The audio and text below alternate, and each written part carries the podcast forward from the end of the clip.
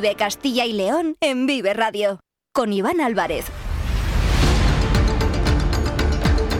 Hola, muy buenas tardes, bienvenidos, bienvenidas a Vive Castilla y León, este espacio que les acompaña de lunes a viernes desde las 2 y cuarto hasta las 3 en punto de la tarde. Por delante tenemos 45 minutos para acercarles a aquellos asuntos de interés en nuestra comunidad. Nos pueden escuchar a través de la FM de toda la vida en nuestra página web www.viveradio.es, en todas nuestras plataformas de streaming y de podcast y en las redes sociales de Vive Radio con el sonido perfecto de nuestro técnico Ángel de Jesús. Es jueves 26 de octubre y la actualidad en Castilla y León está marcada por una noticia, esos 395 migrantes procedentes de las Islas Canarias que llegan a nuestra comunidad, los cuales, ya lo saben, se lo comentábamos ayer con Carlos Tabernero, se van a dividir en seis provincias de Castilla y León. Llegan 250 a Medina del Campo, 25 a Valladolid, Ávila, Burgos y Segovia, 23 a Salamanca y 22 a León. Vamos a profundizar en este asunto, les vamos a aportar la última hora y vamos a conocer también las diferentes versiones políticas en relación a este asunto. Pero hay más temas que vamos a tratar en el programa de hoy. También vamos a conocer qué ha comentado el portavoz de la Junta, Carlos Fernández Carriedo, en el Consejo de Gobierno que se celebra cada jueves. Vamos a traerles también una realidad relacionada con las entidades financieras de Castilla y León pero vamos a comenzar hablando de turismo. Vamos a empezar hablando de la rueda de prensa que ofreció ayer el consejero de Cultura, Turismo y Deporte, Gonzalo Santonja, acerca de esa marca turística de Castilla y León. Comenzamos.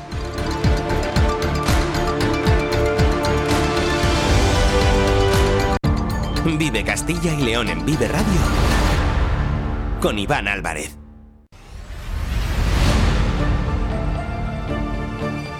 Un mes, exactamente un mes, es el tiempo que ha permanecido entre nosotros la nueva marca turística de Castilla y León. ¿Lo recuerdan? El pasado 26 de septiembre, el vicepresidente de la Junta, Juan García Gallardo, presentó en el Centro Cultural Miguel Delibes de Valladolid el nuevo lema y el nuevo logo de Castilla y León es vida. Pasábamos a Castilla y León excelente. La comunidad renovaba 19 años después la marca turística con un diseño inspirado en la silueta de la comunidad a través de unas gotas de pintura que caían sobre una superficie y se expandían hasta unirse en un conjunto, con el lema Excelente. Esa nueva imagen se representaba en un logo formado por unas gotas de pintura de cuatro colores, como reflejo de los pilares básicos sobre los que está pivotando el turismo en Castilla y León. Eran el color verde, que simboliza la naturaleza, el ocre, que es el color que irradia el patrimonio monumental, el azul, que representa el cielo y el agua de los ríos y lagos, y por último el granate, haciendo referencia a a los vinos de la tierra y a su gastronomía. Un día después, el 27 de septiembre, hablábamos en este mismo programa con el director general de turismo, que nos presentaba ese nuevo diseño que buscaba, en palabras del señor Ángel González Pieras, transmitir el liderazgo de nuestra oferta patrimonial, gastronómica y natural, así como la amplia extensión territorial y la variedad de cada una de las provincias de Castilla y León. Ahora, cuatro semanas después, desde el gobierno regional se ha dado marcha atrás. La nueva marca turística, el nuevo lema y el nuevo logo han pasado a la historia. La Junta ha suspendido de forma inmediata cualquier uso de la marca Castilla y León Excelente. Gonzalo Santonja es el consejero de Cultura, Turismo y Deporte. Con la finalidad de evitar posibles perjuicios o reclamaciones para la Fundación Siglo o terceros, acordar la suspensión inmediata de cualquier uso de la marca turística contratada así como de la solicitud de inscripción de la marca en el registro de patentes y marcas con registro en la Oficina de Propiedad Intelectual de la Unión Europea hasta que se resuelva el procedimiento y a resultas, lógicamente, de lo que en el mismo pueda decidirse. ¿Y cuál es la nueva marca? La anterior, la misma que se ha utilizado los últimos 19 años, Castilla y León es vida, la cual ya vuelve a estar presente en la web turismocastillaileón.com y en las redes sociales de la cuenta oficial de turismo. La marca Castilla y León Excelente y su logo serán retirados de forma inmediata debido a los incumplimientos de la empresa IRG Comunicación y Emociones, que había resultado adjudicataria del concurso al que se había incitado a participar a ocho empresas. Gonzalo Santonja hace balance de los resultados del informe pericial y señala que no se abonarán los 17.000 euros a la empresa. El informe pericial considera que el logotipo entregado no está libre de derechos de terceros y recomienda no utilizar en el comercio la marca de turismo de Castilla y León, confeccionada por IRG, a menos que se acredite contar con los permisos adecuados del autor de los vectores usados para su producción. La Fundación Siglo no abonará la cantidad facturada por la empresa es decir, 14.200 euros, no incluido el IVA, con IVA incluido 17.182. Segundo, se exigirá a la empresa una indemnización de daños y perjuicios ocasionados a la Fundación Siglo una indemnización por daños y perjuicios que, según afirmó el consejero de Cultura y Turismo, Gonzalo Santonja, ascenderá a los 21.000 euros. Ya lo han escuchado, una historia breve, la de Castilla y León excelente, pero que ha dado para mucho. Aunque ya no sea el lema de la marca turística de la región, no tengan dudas de que sí, que Castilla y León es excelente, excelente por nuestras gentes, por nuestros pueblos, por nuestra naturaleza, por nuestro patrimonio, por nuestra cultura, por nuestra gastronomía, y así podría seguir muchos más minutos, destacando todas las virtudes, que son muchas, de nuestra comunidad, porque Castilla y León es vida. ¿Quieres establecer tu empresa en un lugar dinámico y estratégico? Zaratán es tu lugar. A tan solo 5 minutos de Valladolid, con las mejores vías de comunicación y una gran oferta de suelo, naves y locales. Desde el Ayuntamiento de Zaratán te facilitaremos la ayuda y asesoramiento que necesites. Visita nuestra web, miempresaenzaratán.com. Haz crecer tu negocio en Zaratán. Ven a Zaratán, el impulso que tu empresa necesita. En CESIF defendemos lo que realmente importa, tus derechos, tu poder adquisitivo y tu bienestar. Somos el único sindicato que no teme salir a la calle para luchar por ti. En CESIF, los trabajadores y trabajadoras son nuestra prioridad. Si tú no te conformas, nosotros tampoco. Únete a CESIF hoy y sé parte del cambio que necesitas. Alcemos la voz. ¿Quieres establecer tu empresa en un lugar dinámico y estratégico? Zaratán es tu lugar. A tan solo 5 minutos de Valladolid, con las mejores vías de comunicación y una gran oferta de suelo, naves y locales. Desde el Ayuntamiento de Zaratán te facilitaremos la ayuda y asesoramiento que necesites. Visita nuestra web, miempresaenzaratán.com. Haz crecer tu negocio en Zaratán. Ven a Zaratán, el impulso que tu empresa necesita.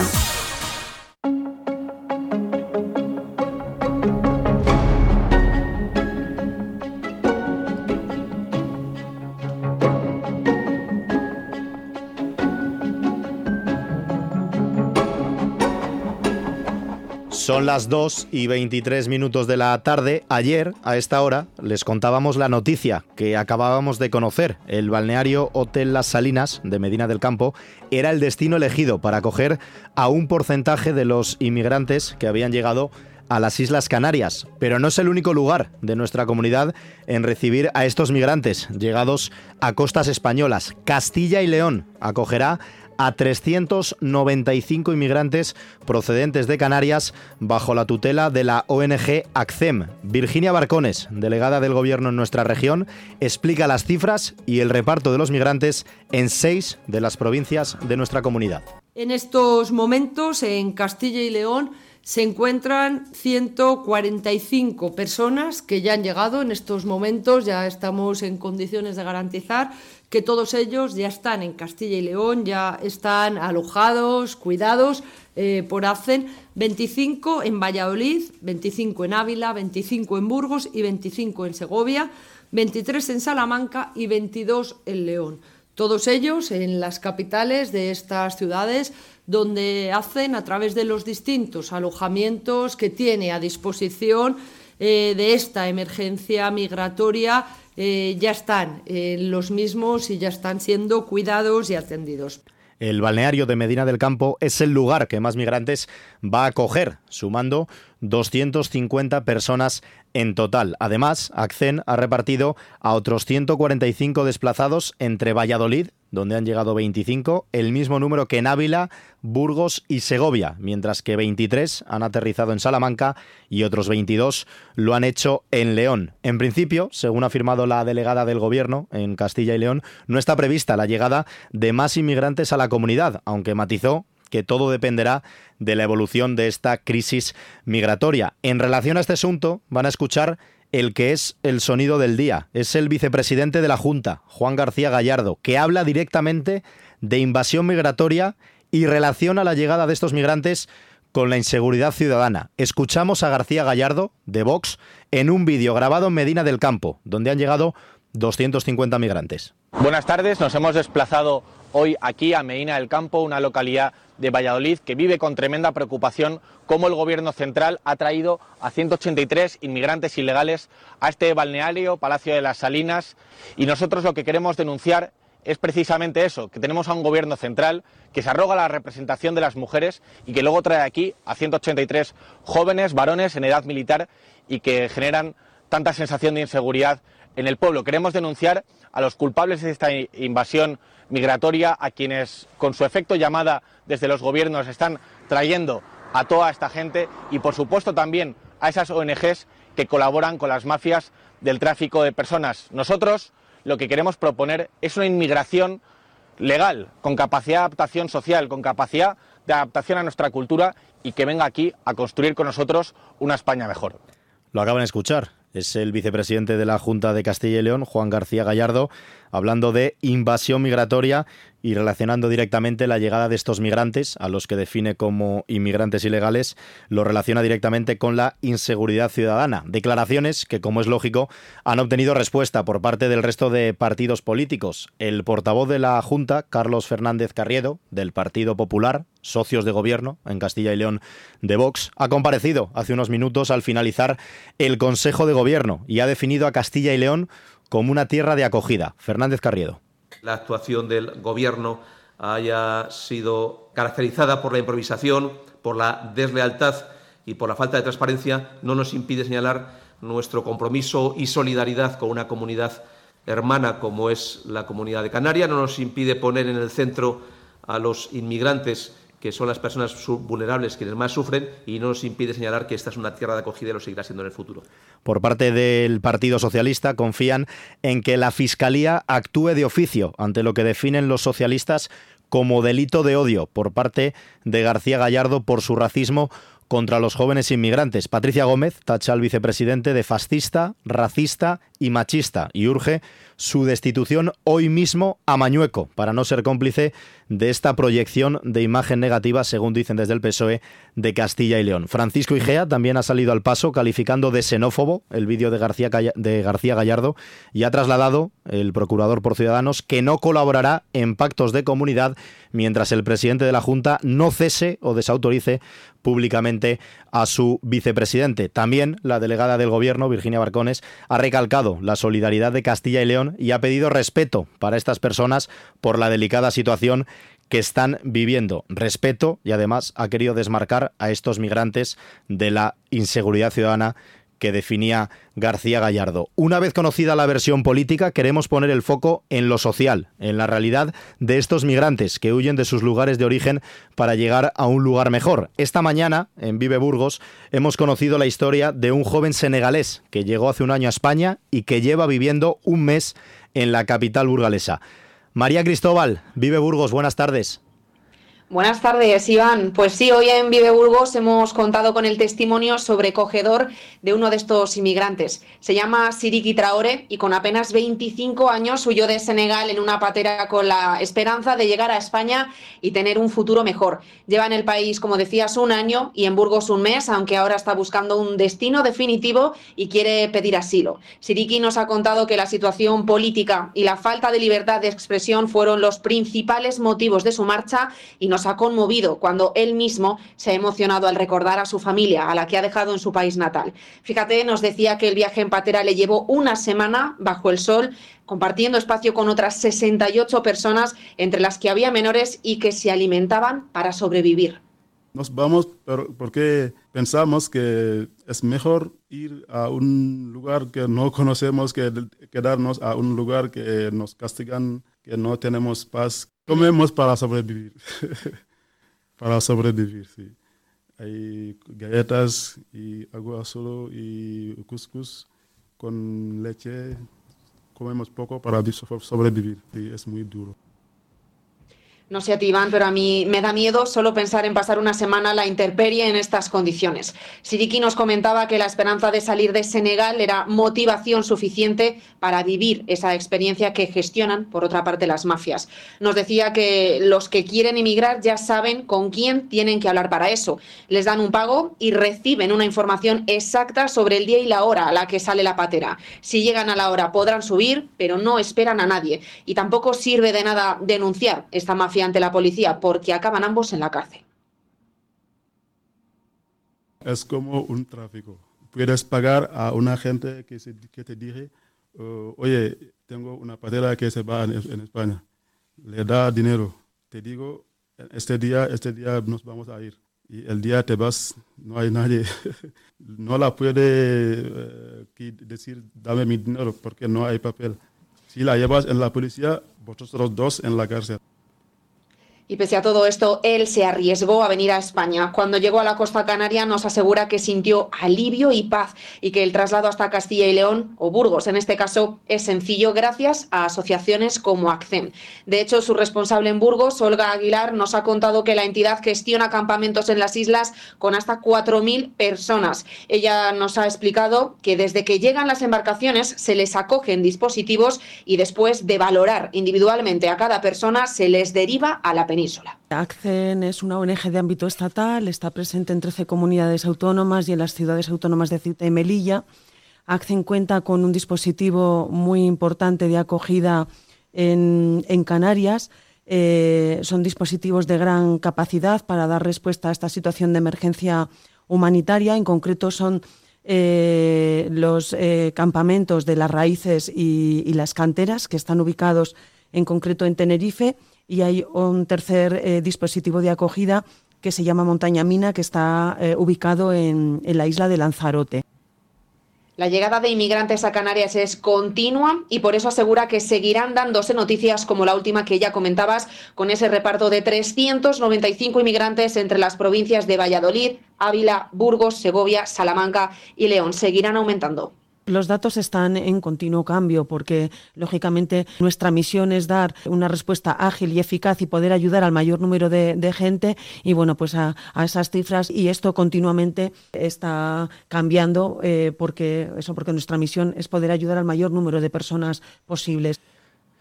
María, la verdad es que pone los pelos de punta escuchar la historia de estos migrantes que llegan a España para vivir o para encontrar una calidad de vida mejor y además hemos conocido en primera persona eh, bueno pues el caso de Siriki ¿no? que huyó de Senegal para llegar a España y concretamente desde hace un mes a, Burgos y que bueno hemos podido conocerlo gracias a la sintonía de Vive Burgos. Así que compañera enhorabuena por mostrarnos esta historia y seguiremos pendientes de cuál es la situación de estos migrantes que llegan a Castilla y León. María Cristóbal un fuerte abrazo Gracias, igualmente. Y gracias también a Siriki por venir a Burgos a contar esa historia. Eso es. Y nosotros le damos altavoz porque hay que contar la delicada situación que está viviendo esta gente que les lleva a emigrar de sus países, de sus lugares de origen, en busca de un futuro mejor. Son las 2 y 33 minutos de la tarde. Seguimos.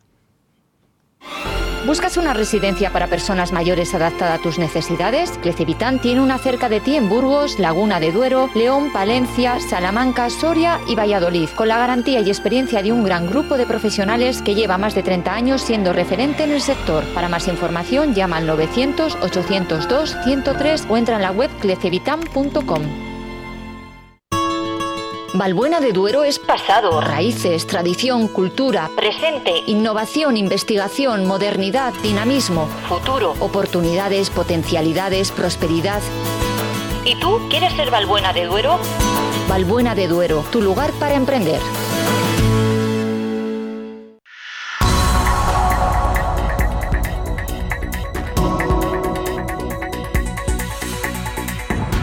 Última hora, vamos a conocer la última hora de la información política regional. Como cada jueves se ha celebrado el Consejo de Gobierno en la Junta y siguiendo la rueda de prensa hoy ha estado Carlos Tabernero. Carlos, buenas tardes. ¿Qué tal, Iván? Muy buenas. Y esa acogida de población migrante en Castilla y León que ha marcado también este Consejo de Gobierno, ¿cuál es o cuál ha sido la posición de la Junta respecto a este tema? El portavoz del Gobierno autonómico, Carlos Fernández Carriedo, ha querido hoy definir esta posición, pero ha aprovechado también para criticar la actuación del Gobierno de España. De hecho, ha asegurado que la Consejería de Familia e Igualdad de Oportunidades de la Junta que es la encargada de la acogida de la población migrante en la comunidad, se enteró de la llegada de estos ciudadanos a Castilla y León por medio de la prensa, no por parte de la subdelegada del gobierno que fue ya por la tarde cuando se puso en contacto con la consejera. No obstante, también Carriedo quiso señalar que esa situación no impedirá que la Junta colabore con lo que sea menester para que la acogida y estancia de esta población migrante se realice de la mejor forma posible, poniendo a estas personas en el centro de las actuaciones. La actuación del gobierno haya sido caracterizada por la improvisación, por la deslealtad y por la falta de transparencia, no nos impide señalar nuestro compromiso y solidaridad con una comunidad hermana como es la comunidad de Canarias, no nos impide poner en el centro a los inmigrantes que son las personas vulnerables quienes más sufren y no nos impide señalar que esta es una tierra de acogida y lo seguirá siendo en el futuro. Definir a Castilla y León como tierra de acogida, Carlos, quizás choca con las declaraciones de ayer de García Gallardo, ¿no? Y precisamente sobre eso se le ha preguntado también a Carlos Fernández Carriedo, al portavoz de la Junta. Hay que recordar que ayer el vicepresidente autonómico se desplazó hasta Medina del Campo, hasta el balneario donde está acogida esta población migrante, para calificar esta situación como una invasión. Y por ello, el portavoz de la Junta ha querido hoy desligar esas declaraciones del vicepresidente de la opinión del gobierno autonómico. La Posición en esta materia, como ustedes saben, la fija el presidente de la Junta de Castilla y León, la fija la consejera de Familia e Igualdad de Oportunidades y, por tanto, si hubiera otra eh, opinión en esta materia, pues hay que considerarla siempre en el ámbito de opiniones o propias de partido o propias del ámbito personal. De hecho, y sobre si estas declaraciones suponían una forma de desacreditar al vicepresidente de la Junta. Eh, Carrera ha insistido en que García Gallardo ayer realizó sus manifestaciones como miembro de Vox y no como miembro integrante del gobierno autonómico, algo que no deja de ser difícil de desligar, la verdad. Pero esto también le ha servido para justificar su negativa a entrar a valorar como portavoz de la Junta precisamente esas declaraciones de ayer de García Gallardo. Yo no soy quien para eh, establecer el ideario político de otros partidos políticos y menos si no es el mío. La crisis eh, migratoria, lógicamente, es el epicentro que marca la política eh, regional con la llegada de esos 395 migrantes a Castilla y León, pero no ha sido el único tema de hoy en el Consejo de Gobierno. También se ha referido Fernández Carriedo a la retirada de la nueva imagen de turismo que anunció ayer, y lo hemos escuchado durante el programa de hoy, el consejero Gonzalo Santonja. Sí, en ese sentido ha insistido en que durante el proceso de licitación de esta nueva imagen de turismo, el equipo encargado de la selección apostó por la que entonces era la mejor opción y que no fue hasta después cuando se realizaron los pertinentes informes jurídicos y de otro tipo, que vienen marcados, hay que recordarlo, por esa polémica suscitada por si la imagen hubiese salido de un banco de idem, que se diría, a través de Internet, fue cuando se determinó que se debía retirar la campaña, algo que también explicó ayer eh, Santonja. Además, Carriedo ha insistido en que la Junta aún no ha pagado a la compañía encargada de realizar el logo y que su idea, la del gobierno autonómico, es no pagar, porque según el portavoz, la razón les asiste. Y además, Carlos, tenemos nuevo delegado para el corredor atlántico, este que es uno de los tres pactos, de los grandes pactos de comunidad. Bueno, pues tenemos nuevo delegado para el corredor atlántico en Castilla y León. Sí, y un nombre bien conocido en la política autonómica, Luis Fuentes. Para al que el oyente le suene, sí. Es el mismo que fue presidente de las Cortes durante la etapa de gobierno de coalición entre PP y Ciudadanos y que previamente además había sido el portavoz del Partido Naranja en el Parlamento de Castilla y León durante el periodo comprendido entre 2015 y 2019. Claro, este nombramiento, al haber pertenecido a Ciudadanos, ha sorprendido bastante en la sala, en rueda de prensa.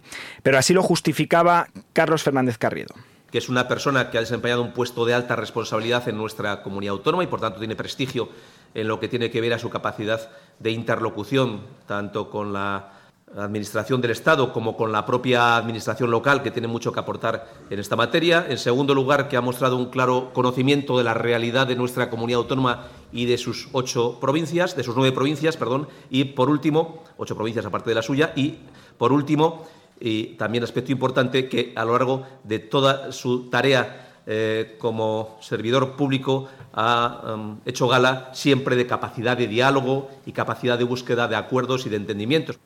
Luis Fuentes es el nuevo delegado para el Corredor Atlántico en Castilla y León. Hemos conocido toda la actualidad y toda la información política relacionada con los migrantes que han llegado a Castilla y León y con la vuelta a la nueva marca anterior en turismo, es decir, pasamos del Castilla y León Excelente al Castilla y León Es Vida que teníamos durante 19 años, pero el Consejo de Gobierno, Carlos, imagino que haya dado para más. Sí, por supuesto, ha habido varios acuerdos dentro de ese Consejo de los miembros de la Junta de Castilla y León, entre ellos eh, dos ceses que claro, al anunciar los nombramientos en el Ayuntamiento de Valladolid, quedaba por cesar las funciones de Indalecio Escudero y de Eduardo Cabanillos dentro de la Consejería de la Presidencia de la Junta. A partir de ahora ya desarrollarán sus eh, nuevos cargos en el Ayuntamiento de Valladolid. Además, destaca también entre los acuerdos tomados hoy en consideración por el Consejo de Gobierno la dotación de 1,5 millones de euros para actuaciones de cara a disminuir el riesgo de propagación de incendios y facilitar el aprovechamiento forestal y ganadero en la provincia de Ávila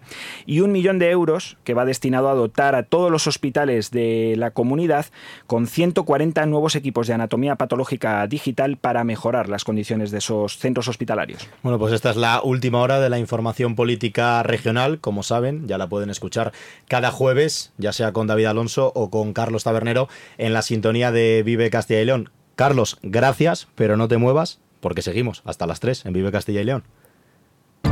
Vive Castilla y León en Vive Radio. Con Iván Álvarez.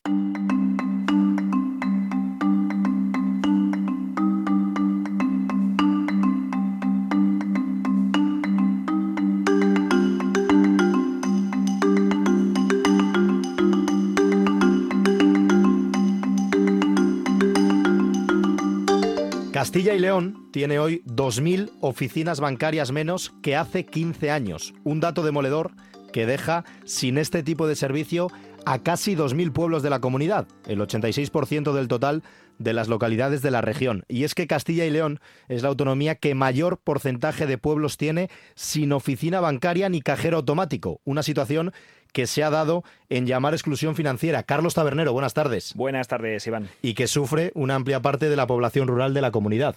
En concreto, son 1.933 las localidades de Castilla y León, de las 2.248 existentes, las que no cuentan con una oficina bancaria. El número es casi un 10% mayor que el de hace apenas cinco años y deja en tan solo 316 los municipios totales de la comunidad que cuentan con este tipo de sucursales. De hecho, cinco provincias de Castilla y León encabezan el ranking del porcentaje de municipios sin oficina, con Palencia en primer lugar con un 91,6% de sus pueblos nada menos sin sucursal bancaria. No es mejor la situación en Salamanca o Zamora, con un 89,5% sin este tipo de oficinas. En Ávila es el 86,7%. En Valladolid el 86,2%. Y así podríamos seguir con todas las provincias restantes, ya que todas las de Castilla y León están por encima del 80% de sus pueblos sin oficina bancaria, a excepción de León que sí que se queda cerca, con un 72, 78,2% una sangría al nivel de la pérdida poblacional y por la que organizaciones como la Asociación de Usuarios Financieros, a su fin, reclaman a las administraciones medidas que atajen la exclusión financiera. Hoy tenemos con nosotros al portavoz de esta organización, a Daniel Machuca. Buenas tardes, Daniel. Buenas tardes, Carlos. Buenas tardes, Iván. Lo primero de todo, ¿cómo se ha llegado a esta situación? Bueno, eh, hay varios motivos, pero el principal es eh, la gran concentración bancaria que hemos vivido en España en los últimos 30 años. Y es que hemos pasado de tener más de 100 bancos eh, a nivel nacional a tener en solo 30 años ocho entidades que engloban a estos 100 bancos.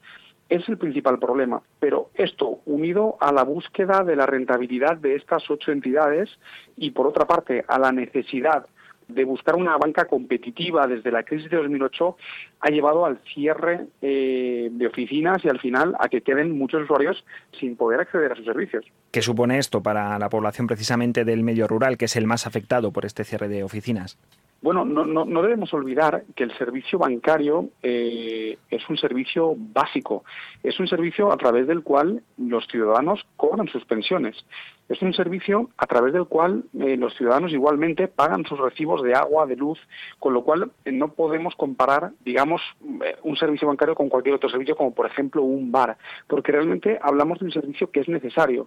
Y más aún en estas zonas rurales en las que encontramos precisamente personas especialmente vulnerables y personas que tienen que cobrar su pensión, con lo cual no tener servicio, no poder acceder a un cajero para extraer dinero, pues es una auténtica, un auténtico problema para estos municipios y para estos ciudadanos. ¿Qué medidas concretas se reclaman desde Asufin, Daniel, para parar esta sangría? Bueno, desde Asufin eh, entendemos que no puede haber eh, una oficina bancaria en cada pueblo de España. Sería imposible. Lo que sí que, pedimos es que haya servicio en cada pueblo de España. En cada pueblo de España tiene por lo menos que llegar una oficina móvil. Eh, en cada pueblo de España, si no llega una oficina móvil porque no es posible, tiene que llegar un agente pero tienen que eh, llegar recursos para que los ciudadanos de todos los municipios de España y de Castilla y León puedan acceder a estos servicios bancarios. Muchísimas gracias por este análisis de la situación y de las posibles medidas para solventar esta exclusión financiera en el mundo rural que nos ha hecho el portavoz de Asufin, Daniel Machuca. Muchas gracias. Buenas tardes, Carlos. Buenas tardes, Iván. Precisamente, Iván, vamos a hablar de esas alternativas que algunas entidades financieras están poniendo en marcha para que los habitantes del mundo rural de la comunidad no se vean abocados a viajar kilómetros y kilómetros para contar con dinero en efectivo o para hacer sus gestiones bancarias. Hoy vamos a hablar sobre dos de ellas, que además cubren la práctica totalidad de las provincias de Castilla y León. La primera se llama Ofibus, la lleva a cabo CaixaBank en cinco provincias de la comunidad, con la colaboración de las diputaciones. Y nos la cuenta Alberto Navarro, director de instituciones de CaixaBank. Buenas tardes, señor Navarro. Buenas tardes, Iván y Carlos. Cuéntenos en qué consiste el Ofibus de CaixaBank. Bueno, pues el, el Ofimóvil, como así lo llamamos nosotros, es una herramienta estratégica que pone a disposición CaixaBank de todos los clientes independientemente de su ubicación. Tratamos de llegar a toda esa serie de municipios que hay en, la comunidad. Actualmente estamos en cinco provincias y que, que, no disponen de ninguna entidad financiera o si hay alguna entidad eh, tiene restricciones horarias. Entonces tratamos de acercar el servicio financiero independientemente de donde estén las personas. Mira, en Castilla y León eh, somos la comunidad autónoma con mayor cobertura a nivel nacional. Disponemos de ocho oficinas móviles a día de hoy. A partir de enero tendremos, eh, dispondremos de dos más y atendemos a 384 municipios en los cuales residen más de 120.000 personas lo cual indica que en Castilla y León suponemos más del 50% de todos los municipios que se cubren. Eh, con este servicio que tratamos de hacer, pues eh, llegar al mayor número de personas y que puedan realizar pues operaciones de todo tipo, eh, retirar efectivo, realizar ingresos, pagar recibos. Lógicamente, imagino que la recepción del Ofibus en los pueblos de Castilla y León esté siendo muy positiva por parte de la gente, ¿no? Sí, tanto los vecinos como los ayuntamientos y las diputaciones nos trasladan su, su contento con el, con el servicio. Lo más característico de estas oficinas móviles es que nos permiten tener un contacto directo con las personas que allí residen, porque no solo llevamos tecnología, no solo llevamos el servicio financiero, sino que detrás de todo esto hay una atención personalizada, hay un gestor que se preocupa por asesorar a los clientes, por atenderle y al final, en definitiva, por conocer sus necesidades, porque cada localidad, pues bueno, nos manifiesta una serie de, dificultades o de intereses distintos. Habla usted de 384 municipios en Castilla y León, un alcance superior a las 120.000 personas. ¿Hay intención de ampliar esta iniciativa en nuestra región? Mira, eh, cuando comenzamos con este servicio, en 2021 estábamos más o menos con unas 203 localidades atendidas en Castilla y León y llegábamos a tres provincias, que eran Segovia, Ávila y Burgos. A día de hoy estamos en 384 localidades y damos cobertura a cinco provincias. A partir de enero vamos a poner en marcha otras dos eh, oficinas móviles en las cuales pretendemos llegar eh, a más de 130 municipios de toda la provincia de León. ¿Hasta qué punto les preocupa en CaixaBank la exclusión financiera? Bueno, la, exclusión financiera para nosotros es muy relevante. Las oficinas móviles son una estrategia fundamental de CaixaBank para preservar esa relación directa con los clientes y mantener una apuesta decidida por la economía de estos territorios. CaixaBank busca o apostamos por no abandonar ningún municipio en los cuales seamos la única entidad financiera. Del uso de estas oficinas móviles vemos que más del 70% de los usuarios tienen más de 70 años, lo que pone de manifiesto nuestro compromiso con el colectivo senior. La verdad es que son eh, datos interesante, sobre todo conocer que nuestra comunidad, nuestra región es donde CaixaBank a través del Ofibus es eh, donde más alcance y donde más población recibe este servicio que sin duda es muy importante para todas aquellas localidades donde no hay una oficina o una entidad financiera para poder acudir día a día. Alberto Navarro, director de instituciones de CaixaBank, le agradecemos enormemente su presencia en la sintonía de Vive Castilla y León. Un fuerte abrazo. Pues mm, lo mismo, muchísimas gracias por poner en valor este servicio. ¿Y cuál es la otra alternativa, Carlos? Bueno, la otra alternativa es mucho más tradicional y se trata simple y llanamente de abrir nuevas oficinas en el mundo rural. Y aunque parezca antidiluviano, sí hay una entidad que lo sigue haciendo y que de hecho lleva en su nombre esa apuesta por los pueblos. Se trata de la Caja Rural de Zamora y nos escucha ya su director de Comunicación y Relaciones Institucionales, Narciso Prieto. Buenas tardes. Hola, buenas tardes. ¿Cómo estáis, Carlos Iván? ¿Cuántas entidades ha abierto Caja Rural de Zamora en los últimos meses en las provincias de León, Zamora y Valladolid? Bueno, hombre, llevamos ya un camino de, apertura de nuevas oficinas en los últimos, ya no meses, en los últimos 10 años de manera muy importante, sobre todo en las provincias de expansión, en León, donde ya tenemos 23 eh, oficinas. Vamos a abrir la número 24 en cerrada pues ya, inminente que ya está técnicamente abierta, pero la inauguraremos en, eh, oficialmente en, breves fechas.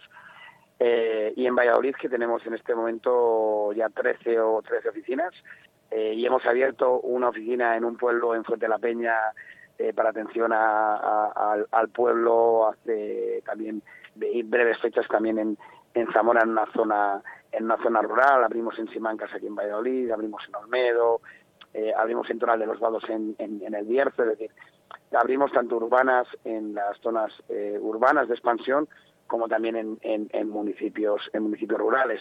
Pero realmente nuestro ADN, nuestra fortaleza es el trato directo, cercano y, como decimos siempre, el conocer a nuestros clientes con nombres y apellidos. ¿Tiene algún tipo de recompensa? No me refiero a la económica, sino a la social, ser una de las pocas entidades que sigue apostando por el mundo rural. Bueno, a ver, nosotros, lo habéis dicho muy bien en la presentación, nosotros eh, llevamos el nombre a gala, nos sentimos muy orgullosos de, de ser caja rural, ¿no? Nuestro origen es el, mundo agrario y ganadero de, esta región, en concreto en Zamora, que somos una cooperativa financiera nacida en Zamora, ¿no? Ya, ya centenaria, de más de 100 años, ¿no? Pero realmente ya convertidos en una banca de servicios integrales y donde más del 80% de nuestro balance ya no es el mundo rural, ¿eh? pero realmente con una absoluta vocación y devoción a ese mundo de origen en el que además, gracias a la lealtad de miles de clientes de las zonas rurales, eh, hoy somos lo que somos. Es decir, el crecimiento y expansión de esta caja rural se lo debemos a la gente del mundo rural originario. Mientras el balance aguante, eh, nosotros no vamos a, cerrar ninguna oficina. Es mm. más, seguimos abriendo, seguimos intentando eh, dispensar atención en visitando municipios donde, aunque no tengamos oficinas, nos dispensan un local y seguimos atendiendo a la gente. Es decir, nosotros seguimos atendiendo a nuestra gente, porque además somos la, somos la banca local, somos la, nosotros somos la Caja de Zamora, de León, de Valladolid, que es donde operamos en Castilla y León, pero realmente también hay una hay un carácter de vinculación social ¿no? y de, de, pertenencia, en un sentimiento de pertenencia que nos hace tener un compromiso que lo tenemos adquirido y lo llevamos a gala y decimos que, que de las palabras hay que pasar a los hechos y a nosotros nos gusta con los hechos demostrar todos los días que, que somos una caja local dispuesta a estar al lado de, de las familias, de las empresas y de, nuestra gente. ¿Y qué objetivo se marca la caja en el mundo rural para estos próximos años?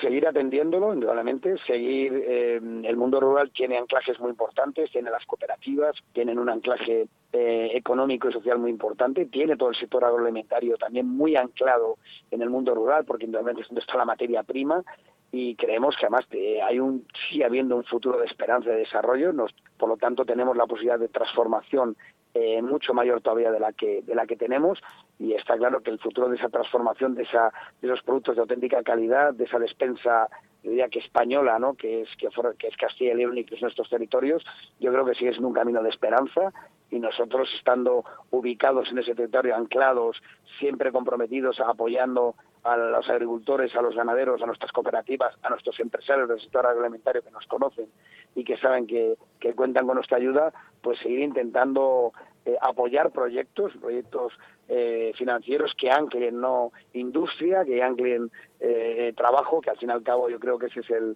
el creemos además que es el verdadero escudo social, ¿no? El que haya trabajo, porque habiendo trabajo, habiendo empresas, hay empleo, hay economía y habiendo economía hay posibilidades luego de desarrollar cualquier proyecto que nos que nos emplacemos a, llevar a cabo. Con esa idea de futuro de esperanza, por tanto, nos quedamos. Narciso Prieto, muchísimas gracias por haber estado esta mañana en Vive Castilla y León. Pues nada, un abrazo muy fuerte a todos los oyentes de y León. Enhorabuena por, por este nuevo espacio. Un saludo muy fuerte a todos vuestros oyentes. Muchas gracias. En CESIF defendemos lo que realmente importa, tus derechos, tu poder adquisitivo y tu bienestar. Somos el único sindicato que no teme salir a la calle para luchar por ti. En CESIF, los trabajadores y trabajadoras son nuestra prioridad. Si tú no te conformas, nosotros tampoco. Únete a CESIF hoy y sé parte del cambio que necesitas. Alcemos la voz. Arroyo Ciudad Empresas. Conoce todo lo que Arroyo te ofrece. Óptima ubicación, las mejores comunicaciones y espacios, modernas dotaciones, personal cualificado y un ayuntamiento que apoya con beneficios fiscales. Arroyo Ciudad Empresas. Una apuesta segura. Ayuntamiento de Arroyo de la Encomienda. Crear, crecer, habitar. Más información en arroyociudadempresas.com. Vive Castilla y León en Vive Radio. Con Iván Álvarez.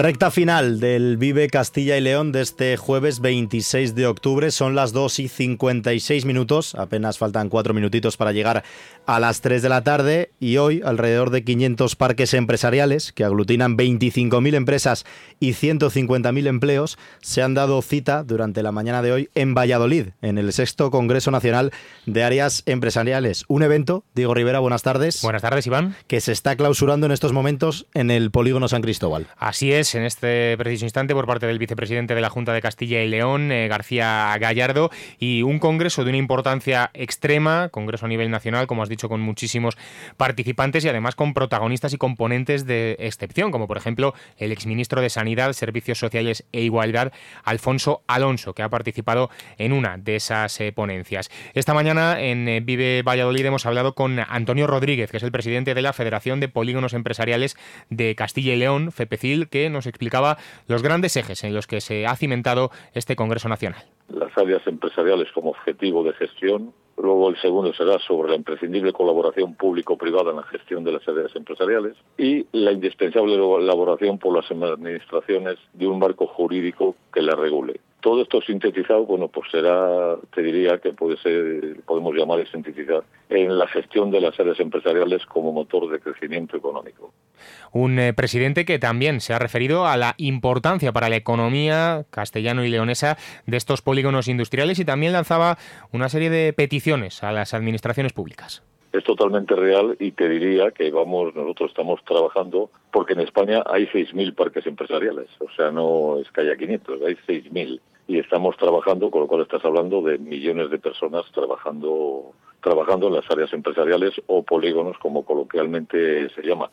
Yo creo que es un dato, como dices tú, bastante importante y bastante contundente para que las administraciones, bueno, pues hagan un poco caso a nuestras propuestas en el tema de, la industria. Mm, y también se ha referido, Diego, a temas de actualidad. Sí, efectivamente, y que afectan de lleno al mundo empresarial, al mundo de la industria, como es ese acuerdo que se ha anunciado recientemente entre Partido Socialista y Sumar y esa medida que formaría parte del acuerdo de rebajar la jornada laboral de las 40 a las 37 horas y media. Antonio Rodríguez, ¿no le parece un eh, buen acuerdo? Podría generar inestabilidad en el sector. Yo creo que es momento de ponernos las pilas y trabajar y no pensar en cosas que se dicen al aire y, y luego a ver cómo se realiza esa reducción de jornadas. Yo creo que, vamos, a mí, vamos, yo, tengo muy clarito también que todo el mundo necesitamos descansar, todo el mundo necesitamos eh, tener el ocio y hacer conciliación familiar. Pero hay que hacerlo bien pensado y, y ver que, que el, cómo estamos en, nuestro país para poder hacer esa reducción de, la jornada laboral, que al cual a los empresarios, pues yo creo que de momento así, a bote pronto, no viene bien. Y yo no creo que eso tampoco se traduzca en empleo. Yo creo que la productividad bajaría. Bajaría porque le a poder que, ¿qué hago? Yo donde tengo tres empleados, luego metro cuatro empleados porque se está trabajando a, las horas diarias que se diga. Y eso en que aumenta la productividad. Si no, pues sí, creo empleo, pero creo empleo, ¿en qué tipo de empleo? No lo veo muy claro.